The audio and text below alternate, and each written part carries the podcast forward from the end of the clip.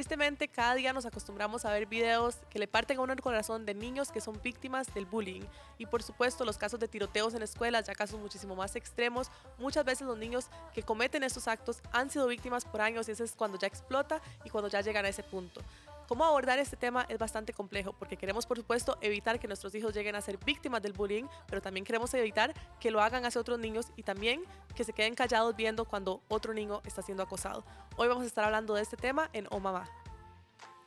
Mamá. Bienvenidos a este programa de Oh Mamá. Hoy vamos a estar hablando sobre el bullying. Nos acompaña Francela, psicóloga que ha estado con nosotros antes. Muchas gracias por venir. Muchas gracias por la invitación.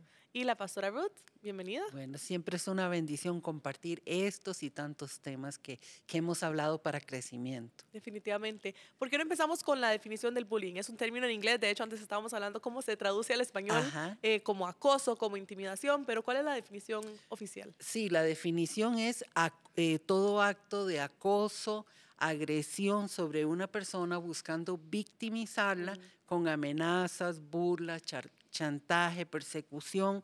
Eh, es, es establecer, buscar establecer una relación de víctima, de víctima y acosador. Eh, víctima y una, una, persona que esté ahí eh, buscando una, una relación de poder sobre otra.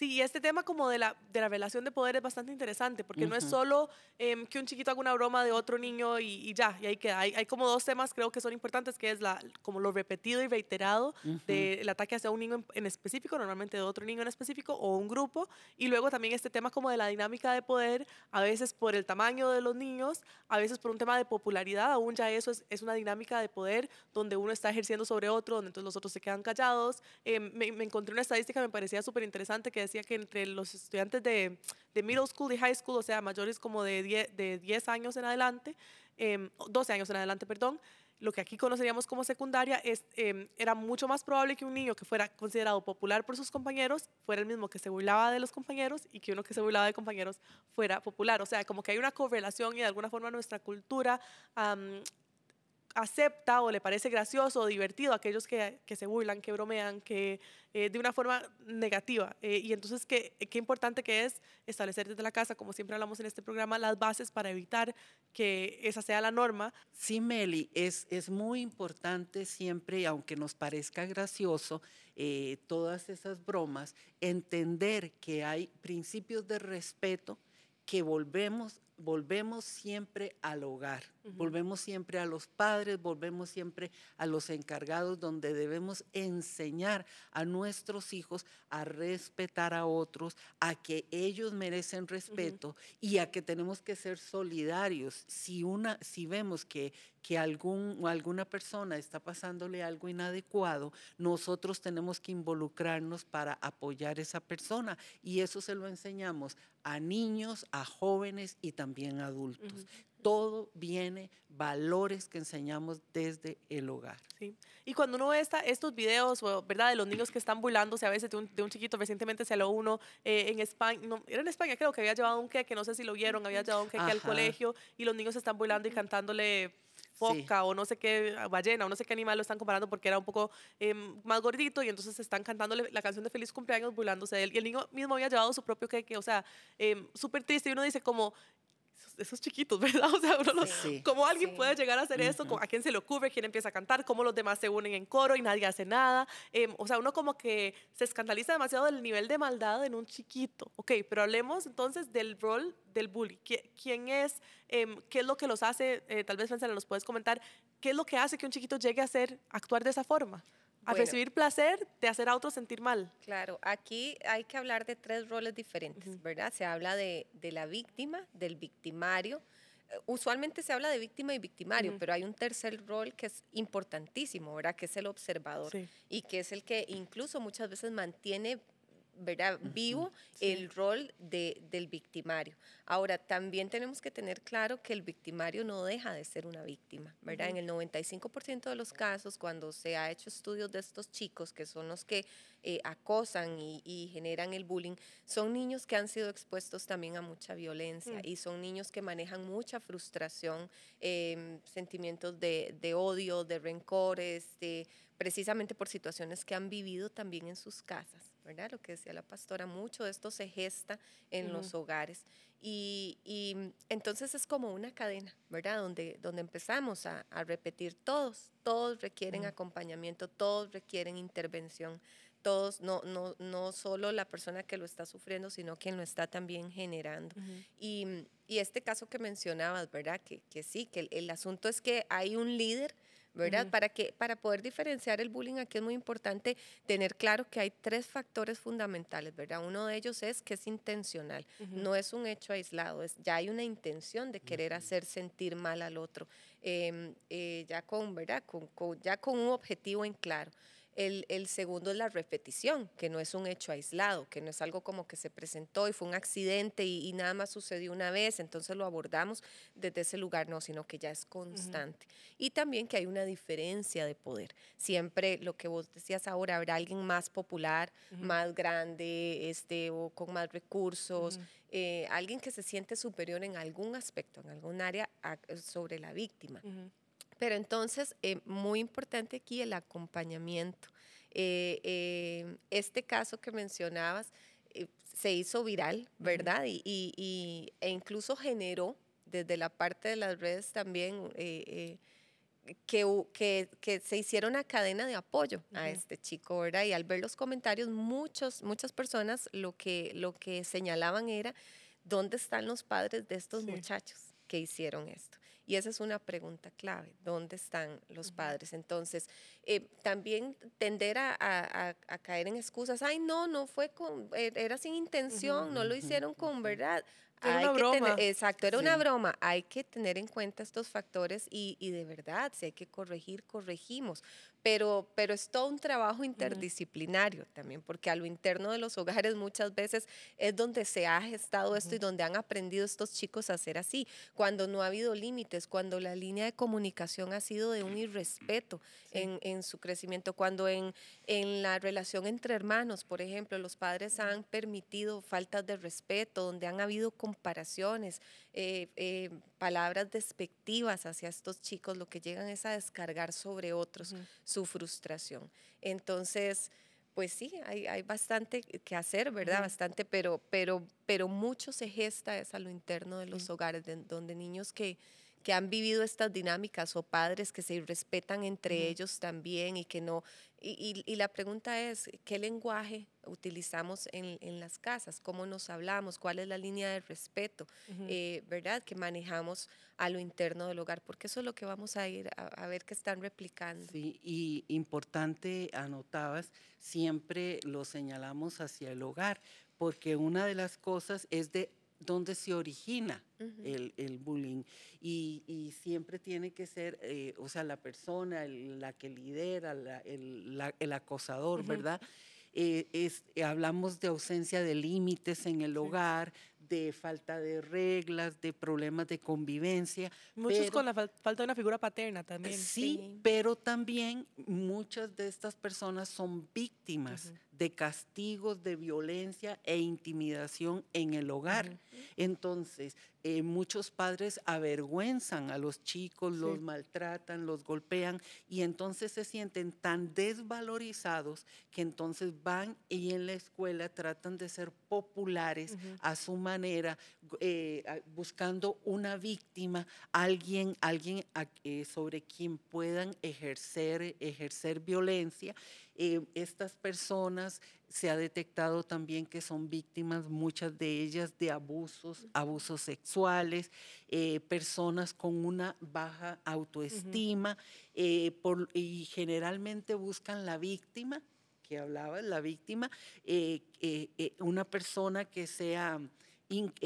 sumisa, con, con, alguna diferencia en credo, en raza, en estatura, en desarrollo, en aptitudes, en, el origen, eh, Entonces todo eso hace que la, que la, la persona, la, otra persona, el acosador, busque, busque eh, fortalecer su imagen, busque liderar en el grupo y busque la aprobación, las risas, el aplauso de los demás. Por eso los tres elementos que hablábamos, que es el que hace el bullying, la víctima y, el público, los, que, los que observan, es tan importante trabajar con campañas. Si en la escuela, en el lugar donde van sus hijos, no, no hay una campaña para prevención, para detenerlo, eh, eh, le invitamos para que usted sea alguien que tome voz y diga yo como cristiano quiero hacer un aporte a la comunidad y preguntar cómo se, qué, qué, campaña de prevención que podemos hacer para proteger, para que nuestros hijos no lo hagan, no lo aplaudan ni sean víctimas. Sí, definitivamente. Qué triste que entonces muchas veces el, el acosador está actuando según un comportamiento aprendido en el hogar. Em, y a veces son cosas muy pequeñas, porque nosotros pensamos, bueno, la falta de respeto que le digan estúpido al chiquito, pero a veces es algo tan, tan pequeño como jugar con, ay, quiere, quiere, el, no sé, un vaso de, leche con chocolate. Ay, quiere, quiere, hay un montón, está súper rico, súper fría, deliciosa. ¿Quieres? Ay, no había nada, jajaja. Y toda la familia se ríe. Y es una, una desbalance de poder, por supuesto. El niño se siente totalmente fuera de control, se están todos burlando. Ah, tal vez al momento se ría y entonces los papás digan, ay, no, él, cree que es vacilón, estamos vacilando, pero después va y ejerce ese tipo de comportamiento sobre otro niño porque es su forma como de recuperar el control de él y ser él el, el, el alfa, digamos, el que está ejerciendo eso. Em, quería leer, doña Ruth, usted, usted mencionó algunos de los elementos, o sea, cuando se, el acosador busca ciertas características en su potencial víctima y estaba leyendo otros que eran como la lista de, nada más estadística de cómo suelen ser los niños que son víctimas. Esto hay que aclararlo, por supuesto, no significa que los niños se lo, se lo ganaron o se lo merecen, ningún niño ni nadie merece ser víctima del bullying, pero nada más son como correlaciones que son interesantes. Em, suelen ser personas, y creo que aquí tristemente los cristianos somos un poco más eh, víctimas de esto porque tenemos el concepto de poner la otra mejilla, entonces son a veces personas que son más que no les gustan los conflictos y entonces que ceden muchas veces a las solicitudes del agresor. O sea, le dice que deme su, lonchera o su comida, lo que sea, si aquí está, porque no quiero meterme en problemas y quiero, ¿verdad?, em, dar, dar, lo que me piden y listo. Eh, por supuesto con baja autoestima y baja em, sí, autopercepción, em, que, no puede, que le cuesta mucho demostrar que es indiferente, ¿verdad? Siempre nos decían chiquititos, ay, nada más ignórenlos si se quitan, porque lo que les gusta es ver que usted está sufriendo. Entonces, niños que tal vez no tienen la capacidad de em, controlar esa respuesta emotiva, eh, también que no tienen la capacidad a veces de responder con humor o con un comentario así como que, que logre invalidar lo que está diciendo el otro. Sí, eh, algo importante es que esa técnica iría contra el desarrollo mismo del niño, porque el niño todavía ni siquiera neurológicamente está preparado como para decir, eh, o sea, es, eh, voy a ignorarlo, voy a hacer me está que afectando, eso no pero voy a... No, eso no está dentro, todavía dentro del desarrollo del niño. Entonces, eh, hay cosas que no podemos pedirle a un niño que haga. Lo que necesita el niño es protección. Sí, definitivamente. No, y, claro, y seguramente los, los bullies encuentran a aquellos niños que, como no todo el mundo se desarrolla al, mismo ritmo, ¿verdad? Que, que, tal vez todavía no han logrado esa capacidad o que tienen una mayor respuesta emocional, ¿verdad? Y, entonces esos son como los que atacan más. Em, niños que tienen pocos amigos.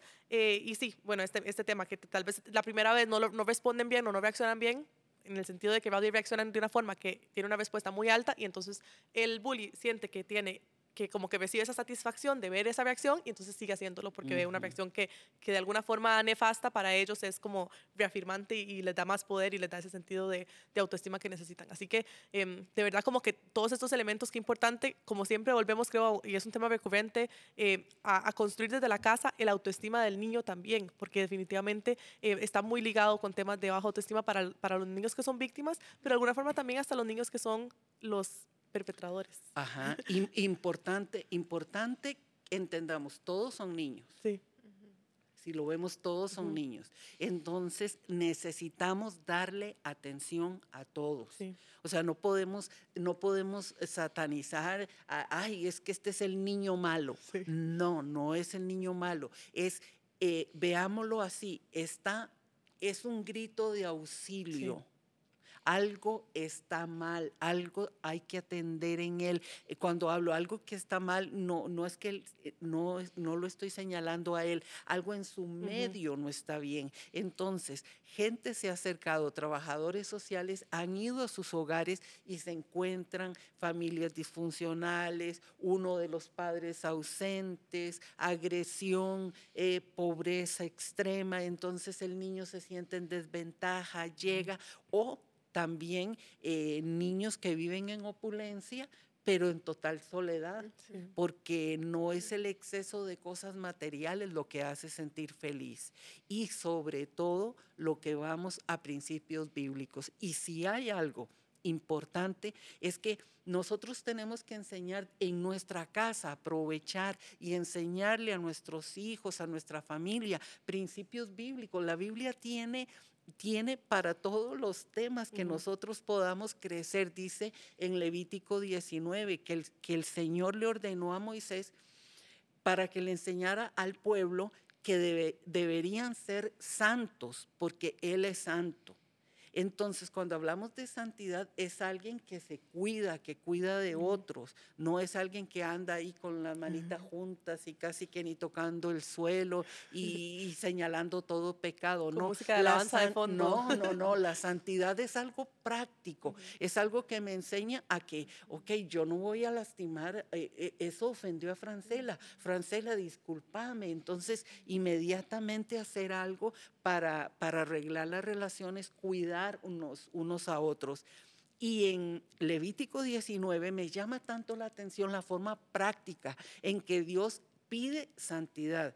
Dice el versículo 11, no roben unos a otros. No tomen las cosas de otros. Si les enseñamos a los chicos, tenemos que cuidarnos, no podemos tomar lo que es de otros.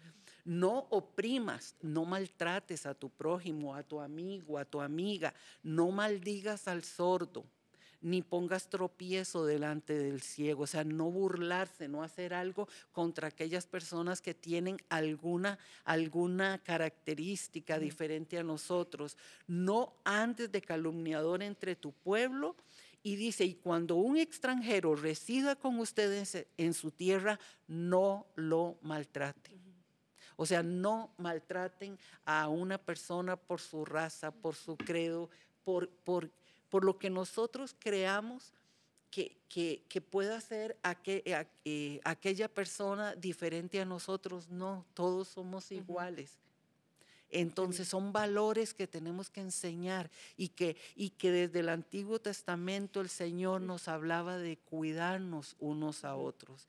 Creo que principios como esos nos va, va a reforzar y a levantar un grupo de personas que cuando vean a alguien que está sufriendo bullying, van a decir, van a reunirse con esa persona y decirle, no, alto no vas a hacerle esto, no vas a lastimarlo, no vas a decirle esto, no voy a cantar esa canción. Exacto. No, y qué importante el rol de estas personas que son observadores, ¿verdad? Yo, yo, había visto otra definición que tenía como, creo que eran como cinco categorías y era como em, observadores pasivos, observadores activos, posibles defensores, defensores. Em, y estos, estos defensores, o sea, leíamos esta estadística que en el 57% de los casos, o sea, más de la mitad de los casos con que otro chiquito intervenga o trata, trate de defender, a los 10 segundos se acabó la agresión. O sea, y no dice los chiquitos si son más grandes o si son más populares o quién es, ¿verdad? Entonces también qué importante enseñarle a nuestros hijos que son cristianos no solo no participar del bullying, sino levantar la voz, ir a llamar a una maestra, ir a, llamar a un adulto y decir.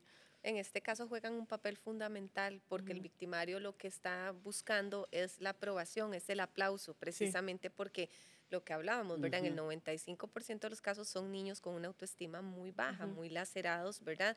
En, en, en, su parte emocional. Entonces, donde ellos encuentran el aplauso o cierta admiración o que los demás se ríen, esto les alimenta. Eh, la cadena y siguen, ¿verdad? Con, con el bullying. En el momento en que eh, estos observadores juegan un papel diferente, también empieza a disminuir. Entonces, les quita poder. sí, exacto, les quita poder. Eh, y eso es muy importante, trabajarlo de nuevo desde casa, ¿verdad? En la escucha, en el acompañamiento, en, no minimizar las situaciones, ¿verdad? Frases como, ay, eso no es nada, ay, defiéndase, o sea, si le dan a usted, eso es lo, es lo peor que podemos hacer, ¿verdad? Desde, desde este abordaje, o sea, tenemos primero que validar la situación que se está dando, de cómo se está sintiendo, lo que decía la pastora, todos son niños, es cierto, pero, eh, y entonces entender yo desde su realidad cómo está viviendo esta situación. Y es, ese ejemplo que diste excelente, Meli, ¿verdad? Porque no es, eh, hay diferentes tipos de bullying, ¿verdad? El físico, el psicológico, el emocional, pero esto de que, ay, te doy un vasito, ay, no, era mentira, era broma, o sea, hay que tener cuidado, o sea, entender que están en una etapa donde están construyendo su identidad, su seguridad en muchos aspectos, ¿verdad? Y este tipo de cosas pueden empezar a generar eh, eh, y, es el aprendizaje entonces que llego a repetir. No y que siempre están a la defensiva también. Esos niños como que da tanta lástima porque entonces siempre creen que los están vacilando, que los están molestando. Eh, no es la casa un ambiente seguro como debería ser. Y bueno, algo que, queríamos hablar y que Francela mencionó es que el típico, ay, apréndase a defender usted. Entonces, ¿qué es lo que les estamos enseñando en la casa a los niños? Ok, les enseñamos que ellos no tienen que ser los que acosen, que tienen que tal vez, bueno, definitivamente levantar la voz si ven algo, pero si ellos llegaran a ser víctimas, eh, hay como los dos extremos, desde ignore lo que se le quita, eh, ¿verdad? No le, dé, no le haga mucha bulla porque si él ve que usted sufre, él va a seguir haciéndolo, entonces no le haga mucho caso, hasta defiéndase, apréndase a defender. Es muy común hasta que los papás metan a los chiquitos en, artes marciales para que sepan defenderse o para que aprendan también autoestima, que es, bueno, otro lado también valioso por el cual se puede enseñar, pero ¿qué, qué es lo que les tenemos que decir a los hijos? ¿Qué hagan? ¿Qué, bueno, ¿qué pueden hacer? Eh, una premisa es que la violencia siempre va a generar más violencia, ¿verdad? El defiéndase, el vaya, o sea, a mí me funcionó, eso, eso no es eh, la ruta a seguir. Em, validamos, buscamos el apoyo desde la institución, esto es fundamental, el acompañamiento a nivel de, em, eh, en la línea sucesiva, ¿verdad? Primero, bueno, con las profesoras, si pueden intervenir, qué fue lo que pasó, indagamos acerca del asunto, vemos que, con los pasos que estamos siguiendo nuestra participación es fundamental, ¿verdad? El indagar, el ver, el conversar con la profesora. Bueno, esperemos que ahí logremos solucionarlo si no seguimos en, la línea. O sea, si hay un equipo interdisciplinario, orientadores, psicólogos, buscamos el apoyo también. ¿Qué, qué tipo de estrategias maneja la institución para abordar estos casos? Porque hoy por hoy, con las estadísticas que tenemos, yo creo que el 100% de las instituciones tienen que tener estrategias para manejar situaciones de bullying, eh, porque, el, porque el asunto eh, sí, sí demanda tener estrategias, ¿verdad? No es algo que, que, que las instituciones, alguna institución esté exenta de esto, ¿verdad? En, en, todos los casos eh, se puede presentar. Entonces, eh, la intervención, el acompañamiento. Y al niño decirle, si usted llega a ser víctima, entonces busque un adulto. O sea, cuénteme a mí. Las líneas de comunicación, importantísimo. Es, ese, es, ese es el primer paso, ¿verdad? Que pueda tener la confianza de venir y contar y yo no invalidar aquello que está pasando, ¿verdad? Que, ok, indago, ¿qué pasó, mi amor? ¿Cómo te sentiste? ¿Lo hablaste? ¿Lo hablaste con alguien? No, bueno, mamá o papá, vamos a acompañar, vamos a ir. Y que solo el, el 20 a 30% de las víctimas, fue una de las estadísticas que vi, van a buscar a un adulto para decirle. Muchas veces se quedan ahí callados. Así que si nos están diciendo cuánto más tenemos que poner atención porque muchas veces no lo hacen. Y, y, esto, ¿verdad? De lo que hablamos, de validar lo que están, lo que están viviendo y que nos sientan ahí acompañándolos, ¿verdad?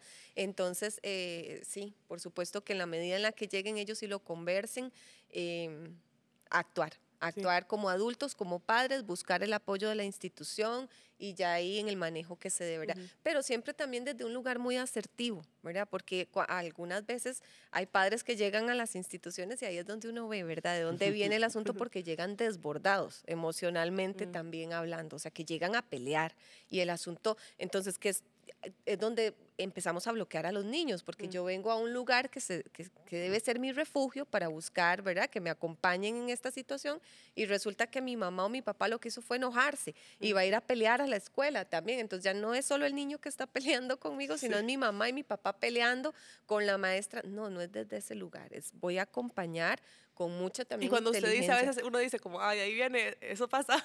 Y, desde ahí se ve exactamente un patrón, ¿verdad? Aprendido, como dijimos antes. Eh, quiero, quiero reiterar que, que, en este tema del bullying siempre es muy importante el abordaje de todo el grupo. La víctima, los espectadores y aquel que podríamos ponerle el título del verdugo. Porque todos a todos hay que atenderlos. El niño que está, que está ejerciendo violencia contra otros, tenemos que atenderlo porque no queremos reforzar en él esa, esa actitud, queremos saber por qué lo está haciendo Qué, qué, qué, mensaje nos está trayendo. Es, eh, necesitamos también con el niño, al que, el que está sufriendo, atenderlo, protegerlo y, que entienda que, que Él es parte, que le amamos y que puede hablar y puede expresar si se siente mal. Y al grupo que está ahí de público, ya sea aplaudiendo o indiferentes, enseñarles lo que es empatía, solidaridad. Entonces voy al mismo punto, sistemas de valores en el hogar y que se refuerzan en la institución. Es súper importante. En el texto que leía en Levítico 19, dice el versículo 16, no harás nada contra tu prójimo. No hagas nada contra tu prójimo.